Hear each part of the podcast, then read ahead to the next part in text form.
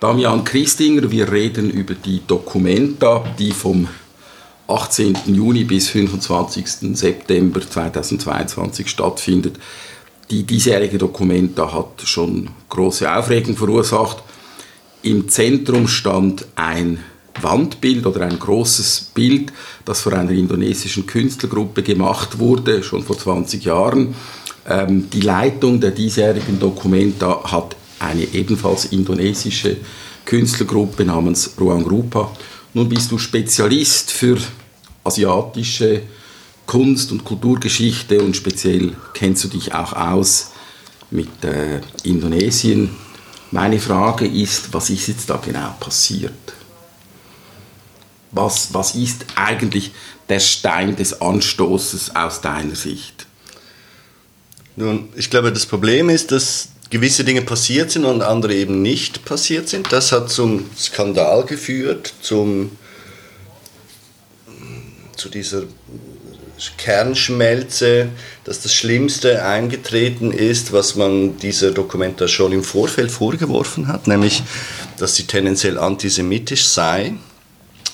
Dieser Vorwurf kam aus einer ähm, bestimmten Ecke zuerst, aus einer sehr pro-israelischen ähm, Ecke und wurde von vielen Kunstschaffenden und Kulturschaffenden, auch aus meinem Umfeld, ähm, nicht ernst genommen. Man hat gesagt, ja, das, das ist klar, oder? Das ist der politische Druck von Seiten Israels, weil man eine israelkritische Haltung einnehme in bestimmten Kreisen von Ruan Gruppe, das ja ein großes Kollektiv ist, aber auch ähm, von den Künstlern, die von Ruhrengruppe so in einer Art Schneeballsystem. Also Ruhrengruppe hat andere Kollektive angefragt, die wiederum andere Kollektive angefragt haben, die wiederum Künstler angefragt haben und Künstlerinnen an dieser Dokumenta teilzunehmen, dass in diesem erweiterten Schneeballartigen Umfeld, Umfeld ähm, antisemitische Kräfte eingeladen worden seien, also Question of Funding oder A Question of Funding heißt diese Gruppe, glaube ich, die stand sehr stark und sehr früh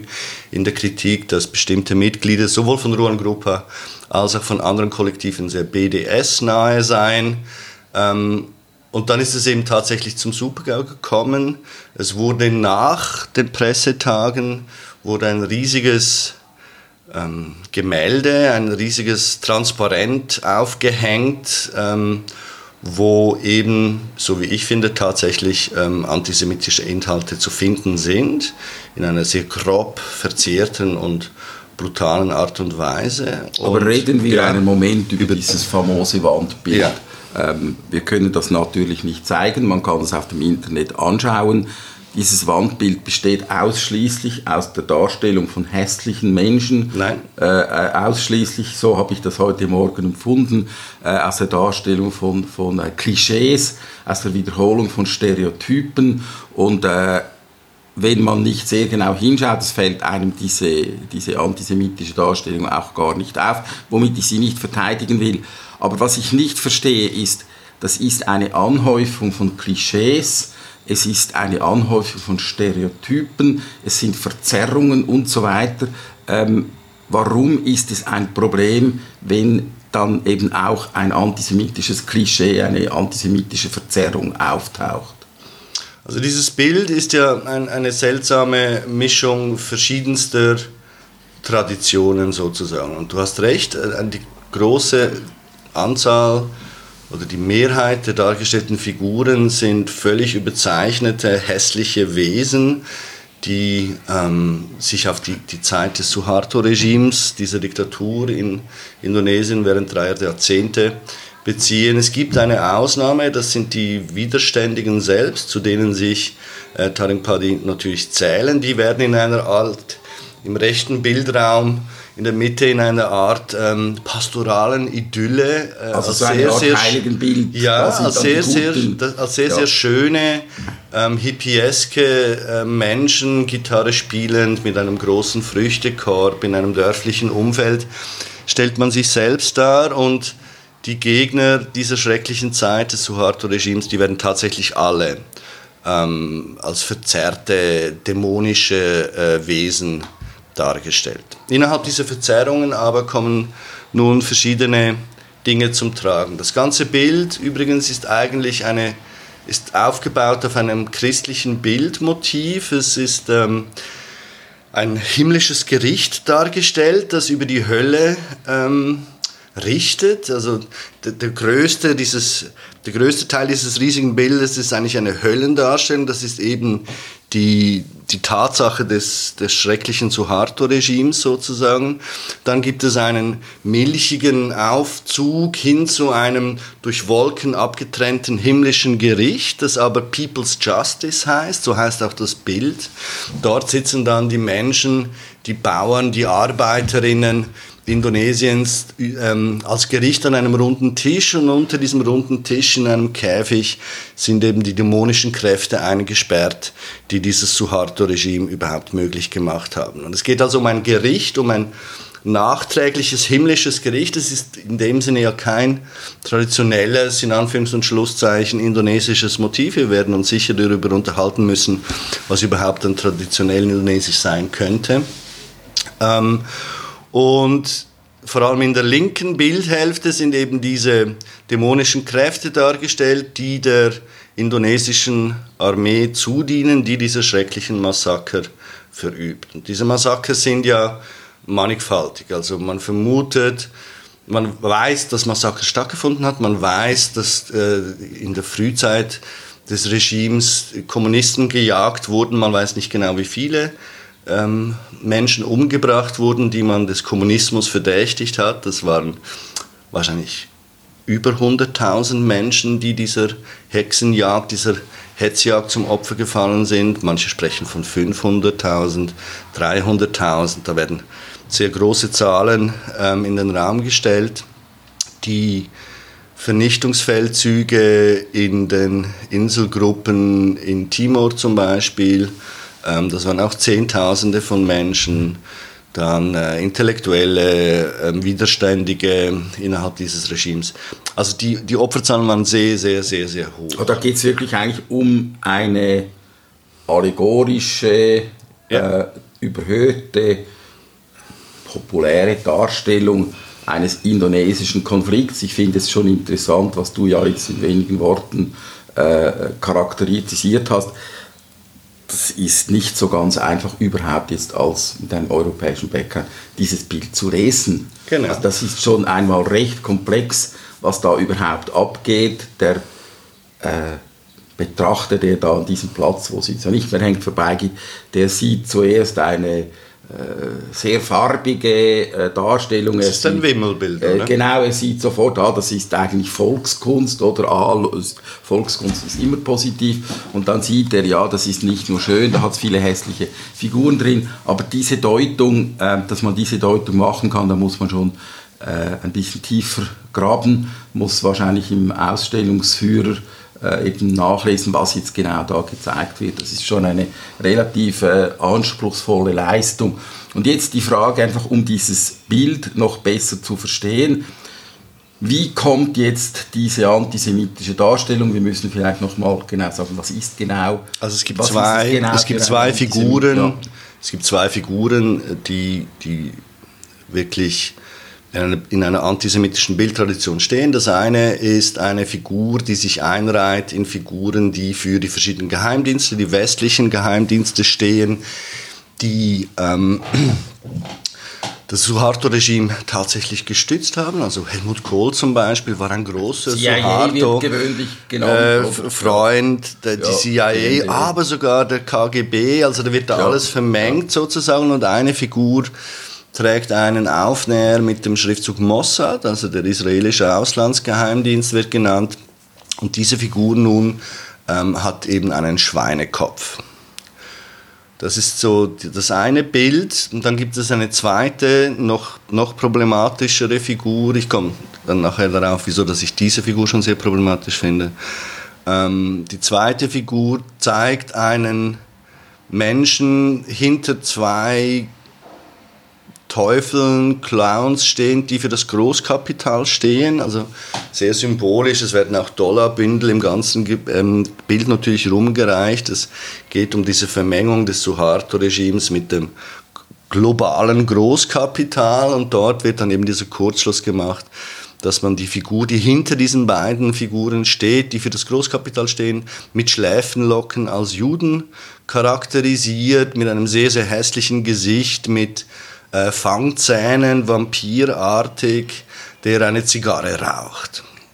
Und dieses Eine Motiv, dieses Motiv ist natürlich nicht nur hässlich brutal und karikierend, sondern es ist eben in einer Tradition natürlich der antisemitischen Verunglimpfung, diese Verschwörungstheorien, die natürlich bereits im 19. Jahrhundert kursieren in Europa, dass eben das Judentum ähm, das, den Weltkapitalismus unterwandert hat um sozusagen die Weltherrschaft an sich zu reißen. Also Aber jetzt noch einmal. Weisen von Zion und all diese Motive sind in dieser Figur drin. Jetzt noch einmal, das ist ein Bild, das eben sich bedient in einem Bilderschatz von Klischees, von diffamierenden Darstellungen, äh, von Karikaturen aller Art. Mir scheint, das wird dem Zuschauer auch klar, hier werden Klischee an Klischee aufgereiht und es ist klar, wer die Bösen sind. Ähm, ich kann trotzdem nicht ganz verstehen, warum das nicht geht. Also die Frage ist grundsätzlich, ähm, geht das, geht das nicht? Ähm, geht das scheinbar global gut? Das, das Bild wurde ja ähm, vielfach ausgestellt bereits. Also es ist nicht zum ersten Mal öffentlich zu Es sehen. hat ähm, nie für Probleme gesorgt. Ähm, das finde ich an sich schon problematisch. Ähm, und dann weißt natürlich... Du, weißt du, zum Beispiel? Also es wurde in, in, in, in ähm, asiatischen Kontexten hauptsächlich ausgestellt, also nicht nur in Indonesien, sondern auch in anderen, vor allem südostasiatischen Ländern ähm, und hat dort nie für Probleme gesorgt. Ähm, und nun ist es natürlich in Deutschland ausgestellt, in Kassel, innerhalb der Documenta, der eben dieser Vorwurf des Antisemitismus schon im Vorfeld gemacht worden ist. Und in, dieser, in diesem Zusammenhang ist dann klar natürlich, dass es gar nicht geht, oder sozusagen. Also die Frage, die Frage, die du ja stellst, ist auch die nach der Kunstfreiheit, oder? Also darf, Natürlich, ja. darf, ein, darf ein Künstler, eine Künstlerin sich eines Bilderfundus bedienen, ähm, der eben antisemitisch ist und aus dieser antisemitischen Geschichte Europas herausgewachsen ist, oder darf, darf man das nicht? Ich würde in jedem ähm, Fall argumentieren, man darf das natürlich immer, man soll es aber nicht zeigen. Und das ist eben nicht die Verantwortung der Künstlerinnen und Künstler, die von mir aus gesehen einfach denkfaul sind, wenn sie solche Klischees als, als, auch als Erklärungsmodell für die furchtbaren Verheerungen des Suharto-Regimes herbeiziehen, sondern ähm, es ist dann eben tatsächlich sträflich nachlässig, dass äh, die jenem, diejenigen Menschen, die die Verantwortung für eine Ausstellung tragen, nämlich die Kuratorinnen, dass die dann nicht reagieren. Es ist die Entscheidung der Kuratorinnen zu sagen, du darfst das zeigen, du darfst das machen, aber hier in diesem Zusammenhang, den ich als Kuratorin kennen muss, geht das eben nicht. Da kommen wir gleich noch drauf. Zunächst interessiert mich, wie kommt diese antisemitische Bildsprache, diese Motive in die Kultur von Indonesien? Das ist nun doch eigentlich ziemlich weit weg. Die ganze Holocaust-Geschichte ist doch stark auch eine Geschichte, die mit der europäischen Geschichte, vielleicht über die Auswanderung noch mit den USA zu tun hat. Aber eigentlich gibt es da nicht so einen starken asiatischen äh, Link.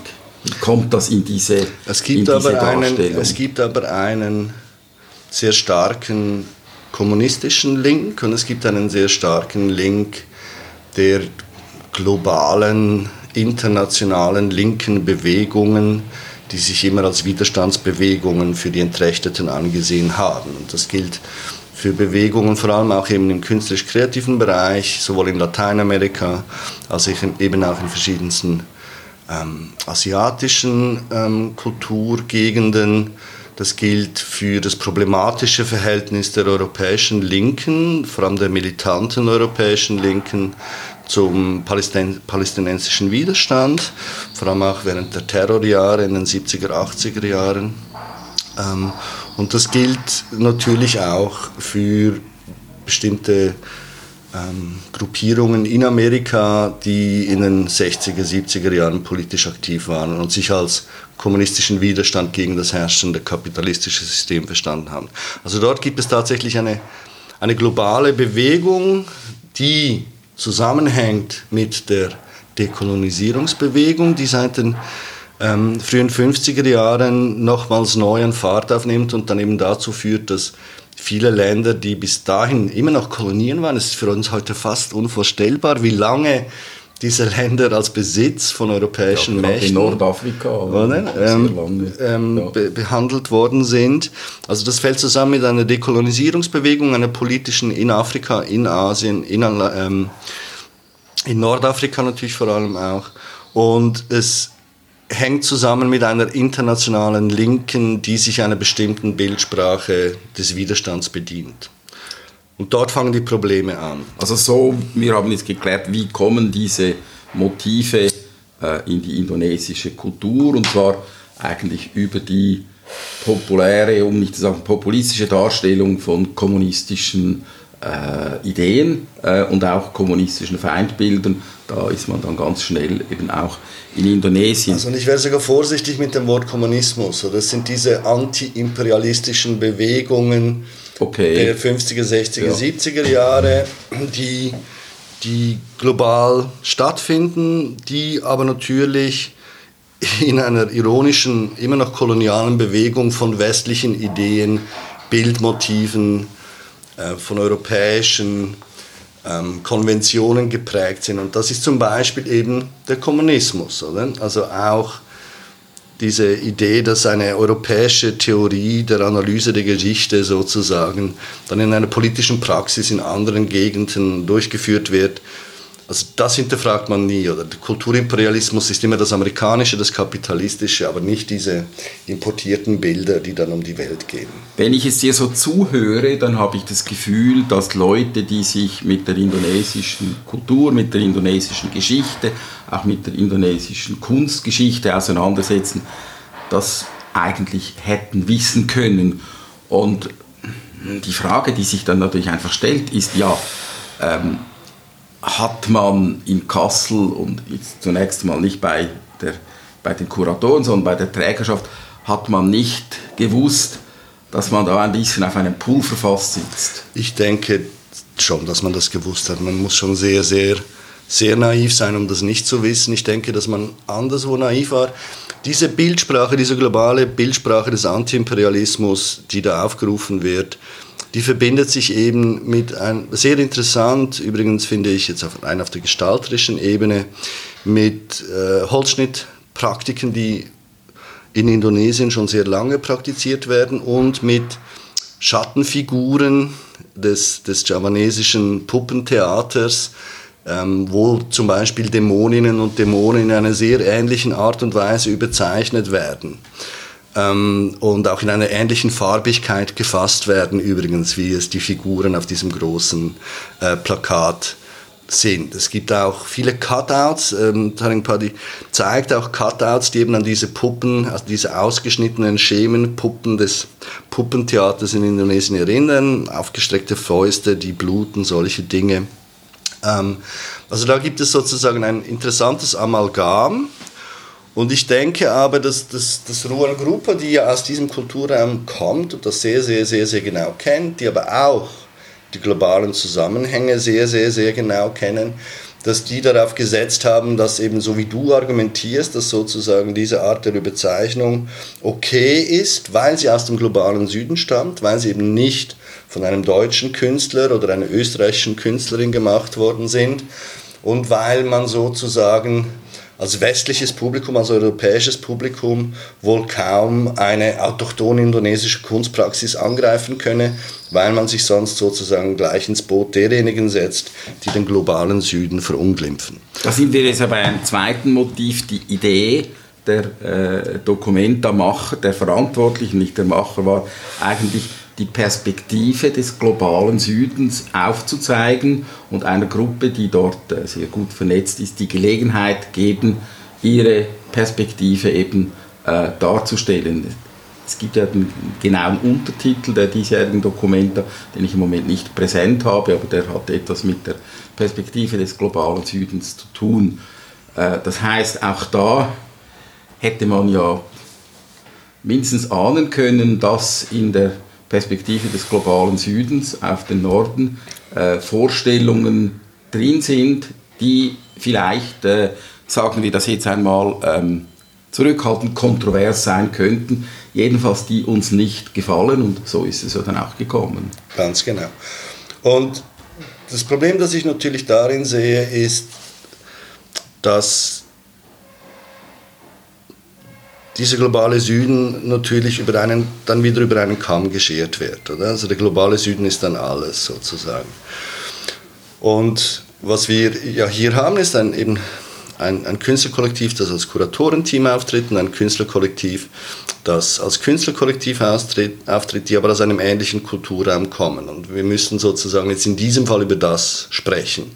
Dass dann A Question of Funding aus einem anderen Kulturraum des globalen Süden kommt, ähm, ist dann wieder eine andere Geschichte sozusagen. Es gibt aber eben natürlich diese globalen Bewegungen, die hier hineinspielen und die eben in der Bildgeschichte des Widerstandes gegen diese Regime in diesen Staaten ähm, entstehen.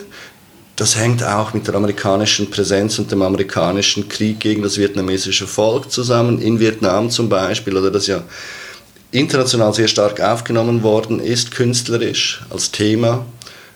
Niemand kann die Anzahl von Filmen äh, zählen Absolut. aus beiden Perspektiven, ja, ja. von Büchern, von Bildern, die sich mit diesem Krieg auseinandersetzen. Es hängt natürlich damit zusammen, dass bestimmte Aspekte dieser Geschichte zu kompliziert sind. Also dann die Geschichte zum Beispiel in Kambodscha, oder, wo dann die äh, ja, wo kommunistische mit amerikanischer Unterstützung die, die äh, Roten Khmer an die Macht kommen. Genau, oder? Und solche ja. Dinge, also diese Dinge sind politisch hochkomplex und ähm, zeugen aber eine ähnliche faule Bildsprache die eben mit diesen Klischees operiert sozusagen. Und das ist ja auffällig, wenn man, wenn man gereist ist in den 90er Jahren, was du ja auch getan hast, oder wenn du dann in Pakistan ein, ein Café siehst, das Adolf Hitler heißt, oder in, ähm, in Kolumbien zu einem, zu einem Coiffeur gehst, der sich äh, sehr stolz äh, äh, Hitlers Wehrmacht nennt oder solche Dinge. Also diese, diese Menschen, die diese Titel ihren Geschäften geben, ich habe ein paar gefragt, du, was machst du da, was soll dieser Scheiß, oder? Dies, da merkt man, das ist ganz diffus, oder? Also dieses Bild von, von der europäischen Geschichte ist diffus. Und es wäre natürlich die Aufgabe von Intellektuellen global, da dann genauer hinzuschauen. Also woher kommt dieses Diffuse, wieso interessiert das niemanden? Kann das einfach als antikoloniale Abwehrbewegung ge gelesen werden? Also uns interessiert diese europäische Geschichte nicht, sondern nur die europäische Geschichte, die eine Unrechtsgeschichte hier bei uns ist sozusagen. Mit wem solidarisiert man sich? Also diese Bewegungen haben sich immer global solidarisiert mit anderen Bewegungen. Und das kommt ja auch jetzt in dieser Dokumenta zum Ausdruck. Das ist ja genau dieses Prinzip. Eine ein Kollektiv, das Bücher unter schwierigsten Umständen in, keine Ahnung, in Ramallah herstellt, lädt ein anderes Kollektiv ein, das Bücher unter schwierigsten Umständen in Uganda herstellt, lädt ein Kollektiv ein, das Bücher unter schwierigsten Umständen. Es ist ein Schneeballeffekt, wo dann am Schluss die, das aber auf, kontrolliert werden ja, kann. Ja, das aber auf diesem Prinzip der ja. globalen Solidarität gegen den Imperialismus ähm, aufrechterhält, sozusagen. Und dieses Prinzip gilt schon lange. Jetzt ist ja, ich möchte noch einmal auf, diese dekolonialistisches, auf dieses dekolonialistische Motiv zurückkommen. Es gibt ja seit einigen Jahren auch im Zusammenhang mit der Critical Race Theorie äh, ein bisschen dieses, dieses äh, äh, Selbstanklägerische des Westens, sogar in der Schweiz äh, sind wir jetzt neuerdings für den Kolonialismus, für den Sklaverei und so weiter mitverantwortlich. Und wenn man jetzt hingeht und sagt, okay, wir möchten jetzt eure Perspektive sehen, dann ist es für mich auch ein bisschen eine naive, ein naiver Versuch der Wiedergutmachung. Wir haben eben diesen Kolonialismus verschuldet mit allen seinen Bluttaten, mit seinen Opfern und so weiter. Und jetzt ähm, haben wir eben die Einsicht, dass das sehr unrecht war und wir möchten das ein Stück wieder gut machen oder aufarbeiten und eure Perspektive anschauen.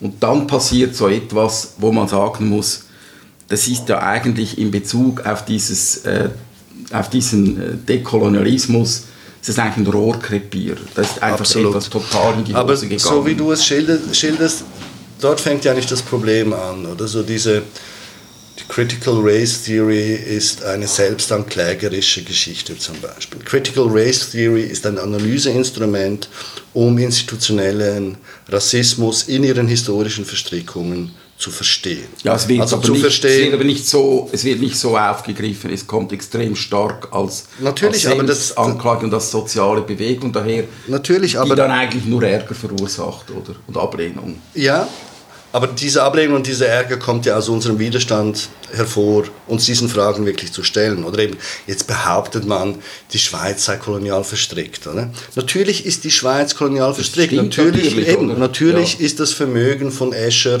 ähm, der dann so viel hier möglich macht im industriellen Zeitalter, auch in Zürich und dem eines, äh, eine Statue gewidmet ist, die vor dem Hauptbahnhof steht. Oder also wo er das Kredinstinstitut, das er gegründet hat an der Bahnhofstraße mit dem Bahnhof, ähm, verbindet. Natürlich beruht dieses Vermögen auf Sklavenarbeit in Plantagen, oder? Zu einem kleinen Teil. Ja, aber es ja. beruht auch darauf. Und dann ist es eben die, dann ist es die Aufgabe der Historiker, das festzustellen und zu sagen, ja. wie groß ja. ist der Teil, wie groß sind nicht. Wichtig ist ja, dass es diese Verstrickungen immer schon gegeben hat. Und dann geht es ja nicht darum, dass man jetzt Ruhrgruppe einlädt und sagt, oh, wir haben viel schlecht gemacht und jetzt wollen jetzt wir das gut machen, jetzt dürft ihr mal. Oder? Sondern es geht ja darum, dass diese Dekolonisierung, die eben stattgefunden hat, die dann relativ eben faul einfach immer in dieser antiimperialistischen Geste sozusagen sich geäußert hat, dass man die auf das eigene Denken kritisch, analytisch umzulegen versucht. Also eine Dekolonisierung des Denkens ist eben nicht einfach nur eine Selbstbezeugung, wir sind alles Rassisten und privilegiert. Das ist schnell getan, das wissen wir eigentlich, sondern es ist ja die Frage, wie hat dieses Denken unseren Blick auf die Welt versperrt? Das hängt auch mit den wichtigsten Fragen der Gegenwart zusammen, also mit dem Anthropozän, der Klimakatastrophe, all diesen Dingen, die eben mit diesem kolonialen Denken in den westlichen Köpfen, in den Wissenschaften und so weiter ähm, zementiert haben. Und die Frage ist nun, wenn man eine solche Gruppe einlädt, dann lädt man sie ja auch ein, und das finde ich eben interessant, um diese Denkmuster aufzusprengen und zu neuen, interessanten Perspektiven zu kommen. Und der Rohrkrepierer, natürlich der Worst Case ist, dass die sozusagen eine Künstlergruppe einladen und diese Künstlergruppe einfach ein super denkfaules äh, Plakat aufhängen, das entsteht in einem bestimmten Zusammenhang. Also dieses Künstlerkollektiv gründet nach ähm, dem Fall des Suharto-Regimes, nach dem Tod auch von Suharto, gründet sich selbst, bezieht Räumlichkeiten in einer großen Stadt und führt dort viele Workshops durch und versucht sozusagen das Volk, das eben wichtig ist in dieser kommunistischen Widerstandsidee, über die Kunst zu einem Auszug zu bringen und ihnen sozusagen einen Teil Aufarbeitung mitzugeben dieser schrecklichen Zeit. Und man macht äh, vor allem Print-Workshops, man macht Theater-Workshops, man macht Workshops, wo gesungen wird, man versucht alte Kulturtechniken wie eben das Schattentheater in eine Gegenwart hineinzuholen. Das ist alles sehr, sehr interessant. Aber wenn du sagst Denkfaulheit, ich, ich würde dem entgegenhalten, da muss ja eine Vermittlungsarbeit geschehen. Und ich würde daran zweifeln, dass wenn ich als Ruang Rupa eingeladen werde, die globale Perspektive des Südens, ein bisschen ein großes Wort, aufzuzeigen, dass ich gleich auch noch die Vermittlungsarbeit in einem spezifischen, super aufgeladenen Kontext wie Deutschland machen muss. Äh, da hätten ja auch noch andere Unbedingt. mitarbeiten können und, und sagen können, du, ähm, wir wissen, es gibt diese Motive und jetzt müssen wir herausfinden, wie können wir damit umgehen. Also ist das nicht, wenn du sagst Denkfaulheit, ich würde jetzt das neutraler nehmen und etwas abschwächen, ist das nicht eine Überforderung für dieses indonesische Kollektiv, wenn man ihnen gleich auch noch sagt, ihr müsst auch, euch auch noch genau vorstellen und überlegen, wie dann das alles in Deutschland ankommt, wäre es nicht besser, äh, dass, dass es hier einen Dialog gibt mit Kuratoren, mit, mit Menschen, die äh, sich mit Kunst beschäftigen aus Deutschland und sagen, du, schau mal, wenn ihr das wirklich so macht, dann gibt es möglicherweise eine Katastrophe und dann könnte man darüber reden, wie man eben diesem Clash entgehen könnte. Also Ruan Gruppe war ja schon engagiert ähm, als künstlerische Leiterinnen ähm, der Documenta, als im Historischen Museum in Berlin ähm, die Geschichte der Documenta ähm, sehr, sehr anschaulich und sehr, sehr tief gleichzeitig ähm, aufgearbeitet worden ist. Und wo man gesehen hat, dass die Gründungsgeschichte der Dokumenta aus dieser Gartenschau heraus äh, von Bode und Haftmann von Anfang an auch ein großes Problem Ein hatte. toxisch war. So. Oder? Ja, und ja. das Problem war zweigestalt. Also dies, dieser Bode sozusagen seine Sehnsucht, ähm, er hat es ja selbst die Arbeit im Dunkeln genannt, während der Nazizeit jetzt ans Licht zu bringen, das, was als entartete Kunst gegolten hat, im Nazi-Deutschland nun in Deutschland wieder zu verankern, hat ja mit diesem Haftmann zusammen dann dazu geführt, der sehr früh Mitglied war in der NSDAP, ähm, der ein überzeugter Nazi war, hat dazu geführt, dass in den ersten Ausgaben der Documenta ja zwar schon eben diese Kunst gezeigt worden ist, die als entartet gegolten hat, dass aber keine jüdischen Künstler, keine verfolgten jüdischen Künstler gezeigt worden sind und dass keine kommunistischen Künstler gezeigt worden sind. Das hat sich weiter fortgesetzt, eigentlich bis Seemann, ähm, dass man dann die amerikanischen modernen Künstler eingeladen hat, die sozusagen dieses Erbe unverbrochen ähm, dieser entarten Kunst angetreten haben sollen. Kunsthistorisch gesehen, das lässt sich nicht aufrechterhalten. Das waren dann früh ähm, abstrakte Künstler. Die abstrakte Kunst stand im Zentrum dieser frühen Documenta-Bewegung. Und wir wissen ja heute, dass Leute wie Jackson Pollock, äh, Rothko, all diese berühmten amerikanischen abstrakten Expressionismen, wie man sie dann versucht hat zu nennen, dass diese Ausstellungen stark von Institutionen gefördert worden sind, die mit CIA-Geld operiert haben. Also das war sozusagen immer Teil des Kulturkampfes und das wurde das wurde von dieser Ausstellung, von diesem hervorragenden Team am Historischen Museum in Berlin minutiös aufgearbeitet. Es gab das gemeinsam aufgearbeitet. Ja, es gab also Tagungen. Genau. Ja. Nein, nicht mit Ruan-Gruppe, sondern aber die haben das aufgearbeitet. Haben das Ruan-Gruppe war da schon aktiv und wusste, wir müssen uns um dieses Zeug kümmern. Das heißt, sie hätten es wissen können. Sie wussten, in welchem ja. historischen ja. Umfeld sich das bewegt. Nun glaube ich, dass es eben darum ging zu sagen, das ist die europäische Perspektive, die interessiert uns nur mhm. bedingt. Mhm. Wir bringen jetzt eben diese andere Perspektive rein.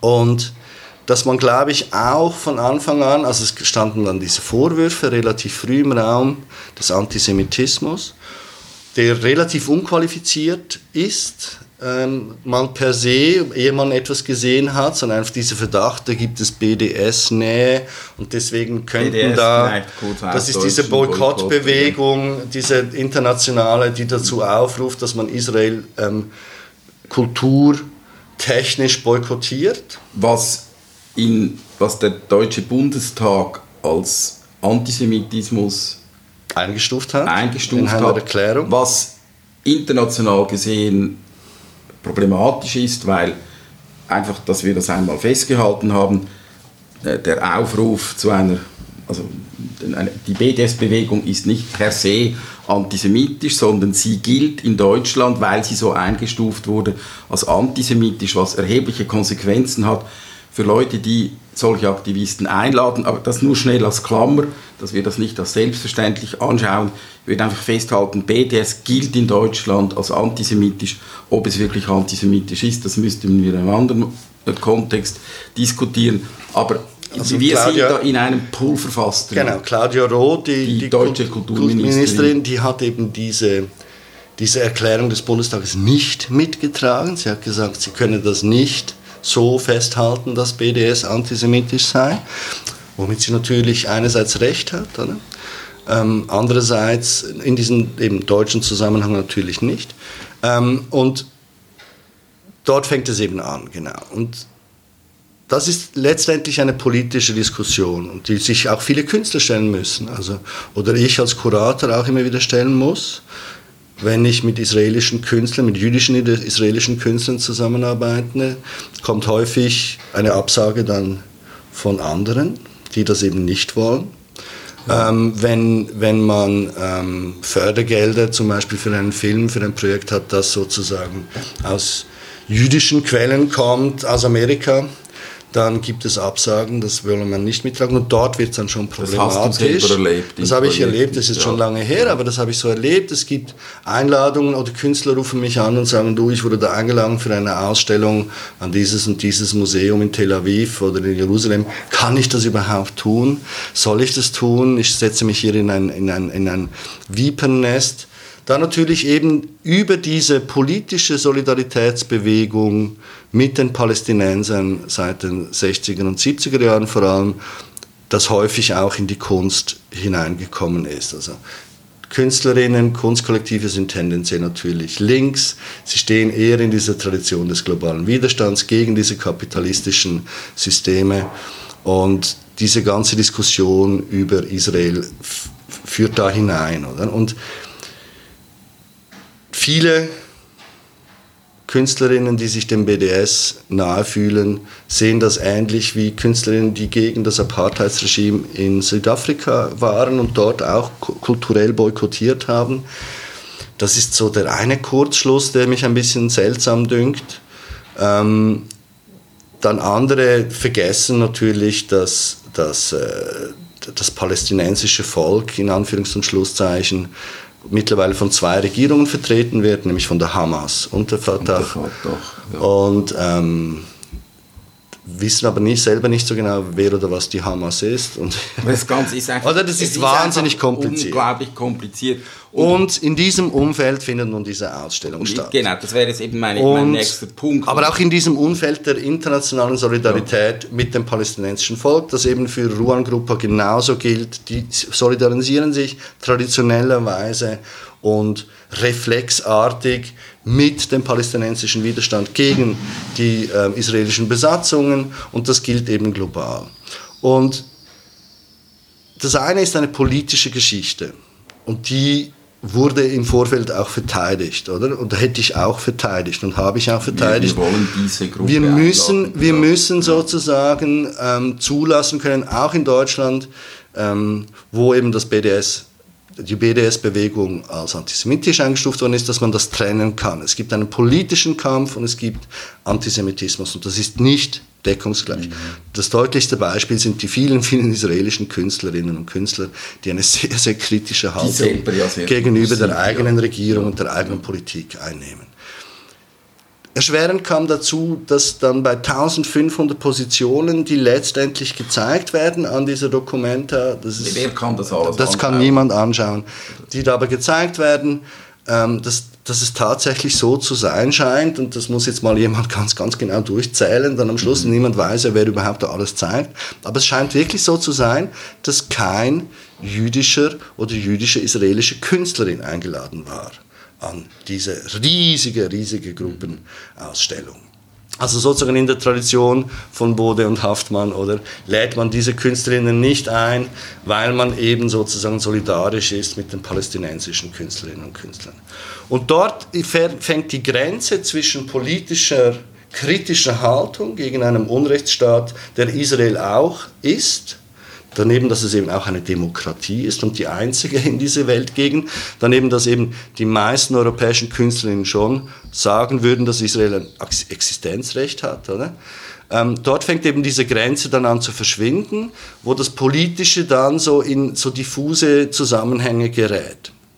Und wenn dann eben ein Bild gezeigt wird in diesem Zusammenhang, dass dieses Karikaturhafte in einer bestimmten Art und Weise verbindet mit antisemitischen Verschwörungstheorien, die mit dazu beigetragen haben, dass so etwas wie die Shoah auf europäischem Grund überhaupt erst möglich wurde.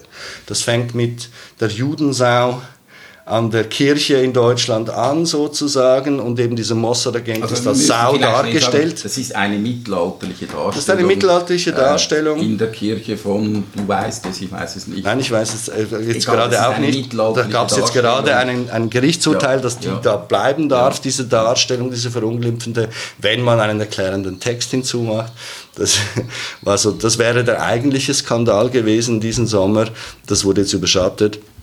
Ähm, aus diesen mittelalterlichen Darstellungen, ähm, aus diesen antisemitischen Klischees, die wir alle kennen, die Juden haben die Brunnen vergiftet etc., kommt es ja im 19. Jahrhundert zu Pogromen, ähm, was dazu führt, dass große Fluchtbewegungen stattfinden, was dazu führt, dass in den Städten antisemitische Klischees in, den, in der Presse als Karikatur ähm, Konjunktur haben. Es werden diese Protokolle der Weisen von Zion gefälscht, wahrscheinlich vom zaristischen Geheimdienst in Umlauf gebracht in Europa.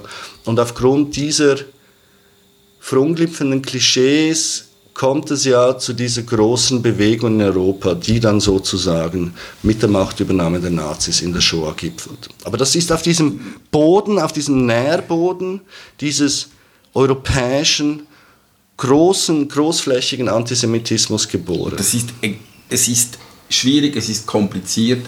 Äh, Du sagst aber, Ruang Rupa hätte das durchaus wissen können, wissen müssen, weil sie ja bei dieser Ausstellung äh, mitgemacht haben. Aber jetzt meine nächste Frage wäre, okay, du hast auch gesagt, das muss möglich sein, dass eben so ein Kollektiv eine große äh, Kunstschau, diese vierjährige Kass, äh, äh, Kasseler Dokumenta gestaltet.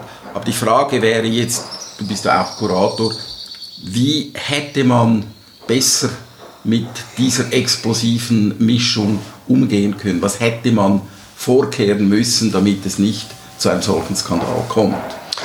Also man hätte, man hätte einfach ein so großes Bild an so zentraler Lage ähm, sehen müssen, oder? Und ich kann mir nicht vorstellen, dass das nicht gesehen worden ist, von niemandem. Oder es muss ja so sein, dass das niemand gesehen hat in dieser vielköpfigen Ruan-Gruppe, in diesem vielköpfigen Beirat der Documenta, äh, in diesen, all diesen Menschen, die ins Büro gehen und in diesem Documenta-Komplex arbeiten, bei allen Vermittlungs, bei diesen Hunderten von Vermittlungspersonen, die da äh, engagiert sind, bei all diesen Freiwilligen, hängt das da. Es sind 1500 Positionen, die gerade die, die Genau, aber das, hing, das ist riesig Ja. und das hängt auf diesem zentralen Platz. Das ist nicht in einer. Ecke des Schulhauses 25. Ist es auch das nicht so, dass sieht. Ruang Rupa da mehr oder weniger äh, carte blanche gehalten hat nach dem Motto, Natürlich, macht was ihr wollt? natürlich, natürlich, Äh, so das haben aber die. andere Leute schon auch gesehen. Also die, die, Genau, die können ja und nicht man hätte das dann Ja. Frühzeitig diskutieren müssen. Das zweite Problem ist natürlich, also dann hängt es da, spät. Es kann vielleicht sogar sein, dass das so spät erst gehangen ist, also das Timing war Es natürlich... war ja nicht da bei der Eröffnung. Genau, also der es war bei der Eröffnung, hätte es da sein sollen, aber nicht bei den Pressetagen, Bei wo den die kritische Pressetagen, Pressetage genau, ja. äh, da ist. Das kann ja sein, dass das tatsächlich stimmt. Ähm, aber in diesem Moment, wo dann diese Bilder diskutiert werden, oder zuerst verhüllt man es, macht es sozusagen nochmals zum Monument, dann nimmt man es runter. Dann hat man Mühe, eine kohärente Erklärung zu formulieren. Und die kohärente Entschuldigung ist dann, wir haben eure Gefühle verletzt, es tut uns leid, aber ihr versteht unseren kulturellen Hintergrund nicht.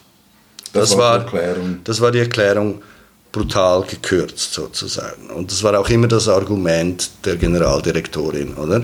Der Dokumenta. Und dort fängt für mich das Problem an. Also wenn man dann nicht fähig ist, nochmals wirklich genau hinzuschauen und zu sagen, okay, woher kommen diese Missverständnisse, woher kommt diese Kurzsichtigkeit, wieso behaupten wir noch in den späten 90er Jahren, dass das globale Kapital jüdisch unterwandert ist? Wieso behaupten wir immer noch, dass sozusagen Gut, behaupten wir das oder behaupten also das ich behaupte äh, das. indonesische Das meine ich Bewegung? als, als indonesisch. Ich spreche Ah, jetzt okay, von ja, hier, oder? ja, ja. Als indonesische Bewegung. Wo sind die, die blinden Flecken der internationalen Solidarität? Wo schlägt das Politische ins Antisemitische um? Das hätten von Anfang an die Fragen sein müssen, die man sich selbst gestellt hat, als Künstlerkollektiv oder als Kuratorinnenkollektiv. Ähm, das ist bis heute nicht wirklich geschehen. Und das ist für mich das Problem. Das ist das, was ich als Denkfaulheit bezeichne. Und die Katastrophe ist natürlich eigentlich eine andere, oder? Also, ich war in dieser Zeit, als das hochgeschlagen ist, äh, aus, aus beruflichen Gründen viel mit Künstlerinnen aus dem globalen Süden unterwegs.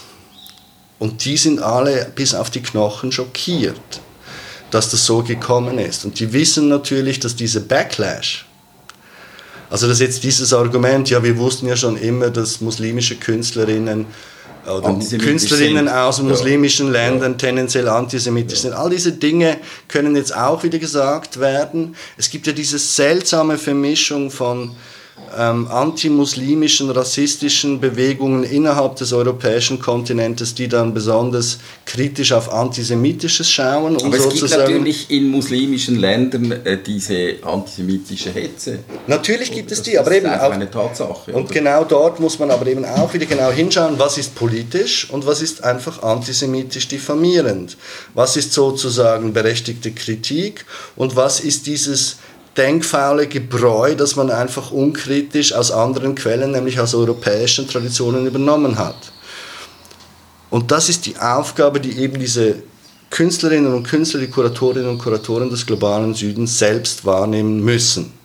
Und das ist die Kritik meiner Freunde an dieser Ruan-Gruppe, an diesen an ganzen. Geschichten, dass sie sagen, weil ihr das nicht getan habt, weil ihr sozusagen aus dieser arroganten Haltung des Laissez-faire und wir dürfen das, weil wir eben aus dem unterdrückten globalen Süden kommen, genau. wir sind die Guten, ja. so wie sie ja dargestellt sind auf diesem, ja, diese oder dieses pastorale, heilige, hippieske Widerstandsgedöns ähm, sozusagen, dass das nicht selbstkritisch hinterfragt wird.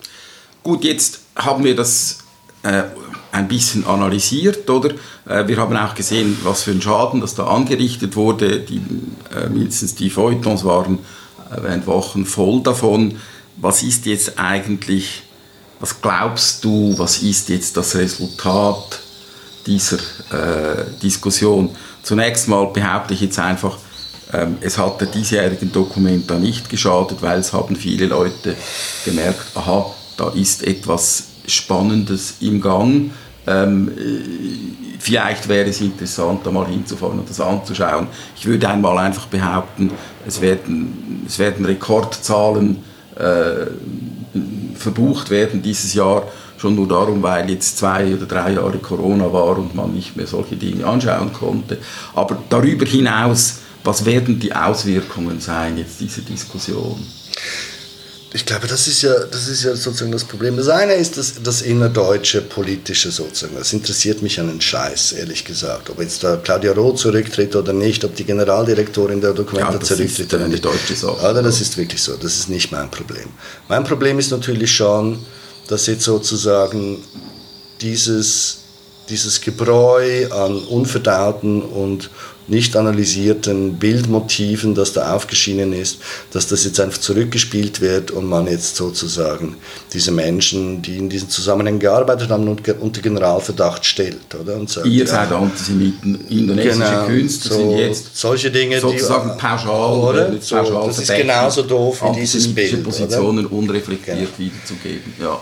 Das das, was interessant gewesen wäre an dieser Dokument. Ich habe mich eigentlich gefreut auf diese Diskussionen. Also eines der Prinzipien, die von, das von Ruan Gruppe hochgehalten wird, ist ja das Lungbung. Also diese Idee des, des gemeinsamen Reisspeichers sozusagen, der dann gemeinschaftlich verwaltet wird und diese Nahrung gemeinschaftlich verteilt. Das ist eines der Grundprinzipien.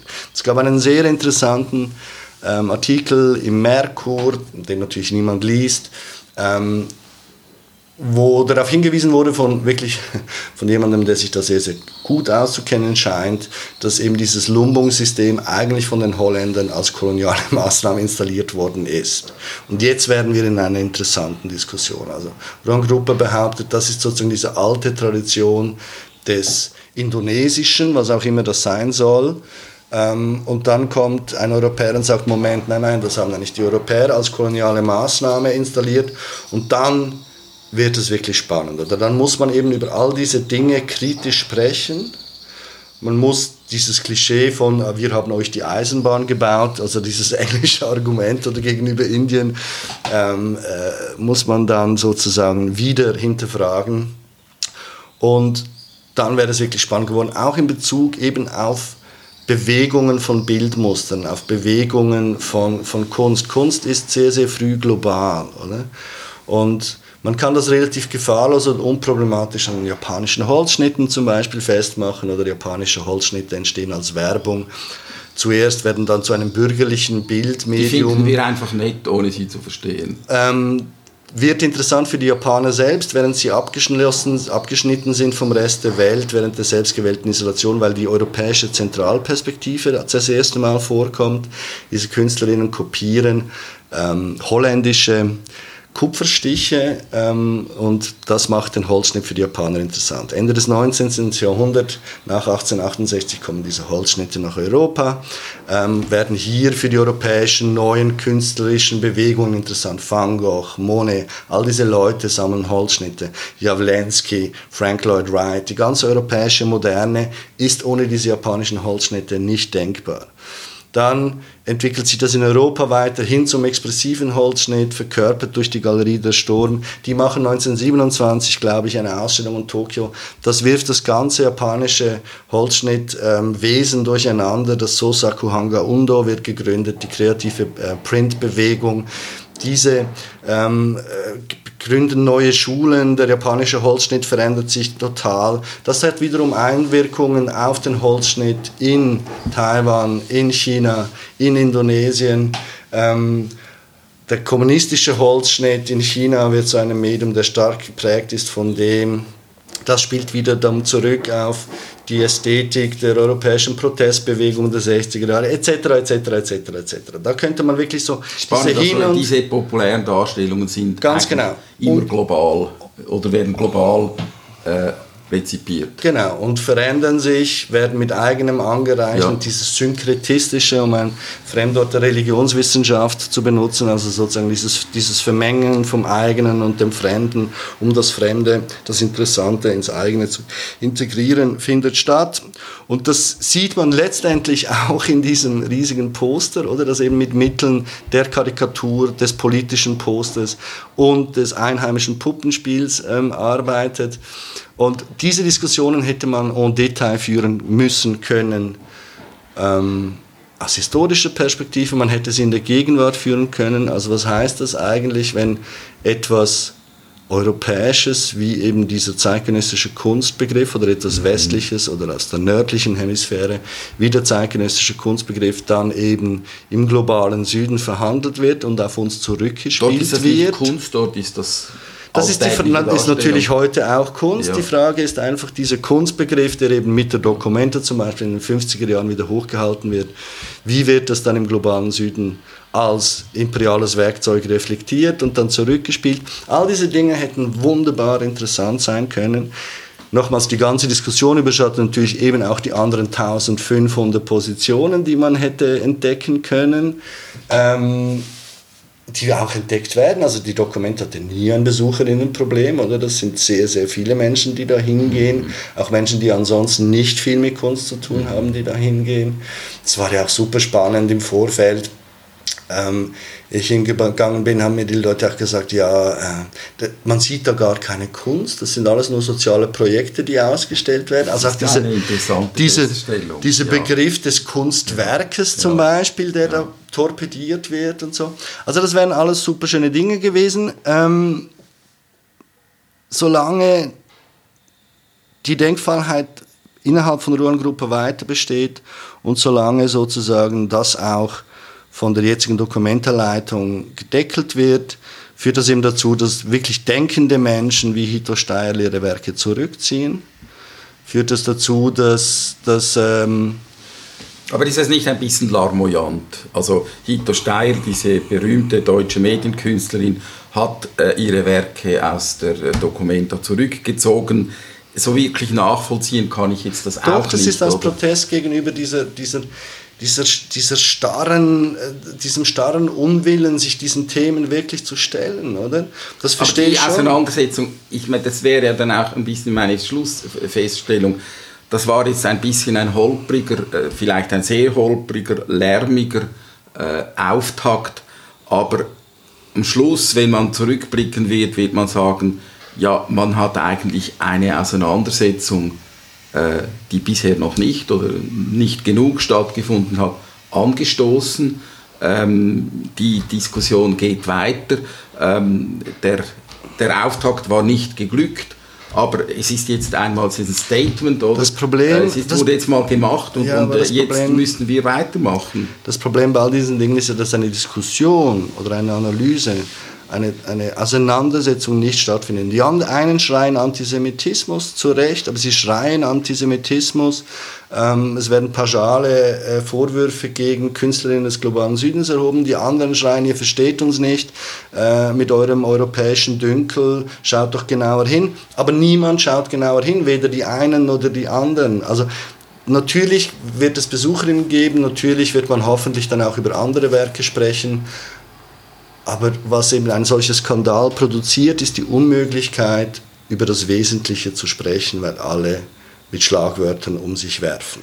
Aber jetzt noch einmal, wenn man am Schluss, und das können wir ja nicht wirklich vorwegnehmen, wenn man am Schluss darauf zurückblickt, kann man dann nicht sagen, okay, äh, es war holprig, es war äh, laut, äh, es war unglücklich, aber äh, am Schluss haben wir begonnen, eine differenziertere Wahrnehmung zu entwickeln. Nein, das glaube ich glaubst nicht. du nicht. Also glaubst ich glaube, es ist wird, komplett misslungen. Ich glaube, es ist jetzt misslungen. Ich glaube, es wird dazu führen, das ist die Befürchtung meiner Freunde, ähm, dass Förderungen zu kriegen für bestimmte Projekte, die eben aus diesem in Deutschland Förderungen zu kriegen. Deutschland, in der Schweiz, ja. in Österreich, ja. in England, in Frankreich, ja. die eben sozusagen ähm, auf, diese, auf dieses Reservoir zurückgreifen wollen, diese kritischen Reflexion aus dem globalen Süden, dass das schwieriger wird, finanziert zu werden.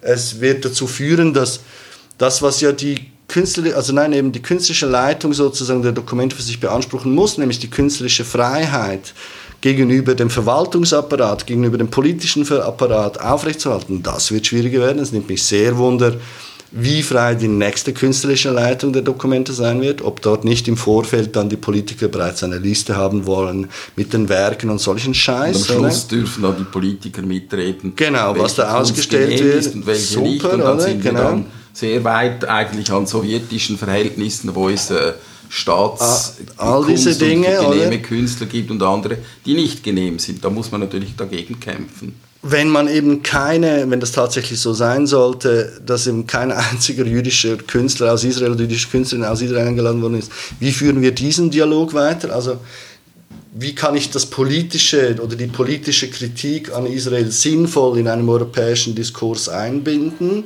Das ist äh, wahrscheinlich blockiert auf mehrere Jahre.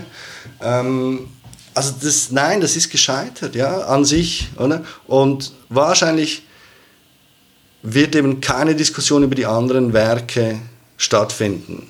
Ich werde nicht feststellen, dass jemand zum Beispiel, also vermute ich mal, ich hoffe, es ist nicht der Fall, ich hoffe, ich täusche mich, aber ich werde zum Beispiel wahrscheinlich keine Diskussion über die Kunst von Blue Curry ähm, finden, einem Künstler aus der Karibik, der in London lebt und über diese Dinge aus einer karibischen Perspektive nachdenkt, also über, genau über dieses Nord-Süd-Gefälle sozusagen. Ähm, das werde ich nicht lesen können. Und äh, ähm, ich werde nicht lesen können, dass Blue Curry ein wichtiger Künstler ist. Oder? Das ist jetzt ein kleines Beispiel aus 1500. Aber hat das nicht ein bisschen mit der Tendenz unserer Zeit zu tun, die Dinge gnadenlos zu vereinfachen. Natürlich, zu aber der Ort, ein Ort wie die Documenta müsste ein Ort sein, der eben Widerstand gegen das leistet. Und indem sie diese Denkfaulheit, diesen Widerwillen der tatsächlichen Auseinandersetzung sich selbst gegenüber an den Tag legen, machen sie eben die Documenta zu einem Ort, an dem nicht mehr genau das, was sie eben wollten, dieses kollektive Miteinander sprechen, dieses kontinuierliche Verhandeln und so, wird durch diese Haltung verunmöglicht. Damian Christinger, äh, warst du schon an der Documenta? Ja. Und ist das etwas, was du uns empfiehlst? Unbedingt, ja. Herzlichen Dank für diese Einordnung. Ähm, die Schlussfolgerungen sind nicht besonders optimistisch. Ich glaube, wir lassen das einfach mal so stehen und äh, danken für das Gespräch. Danke auch.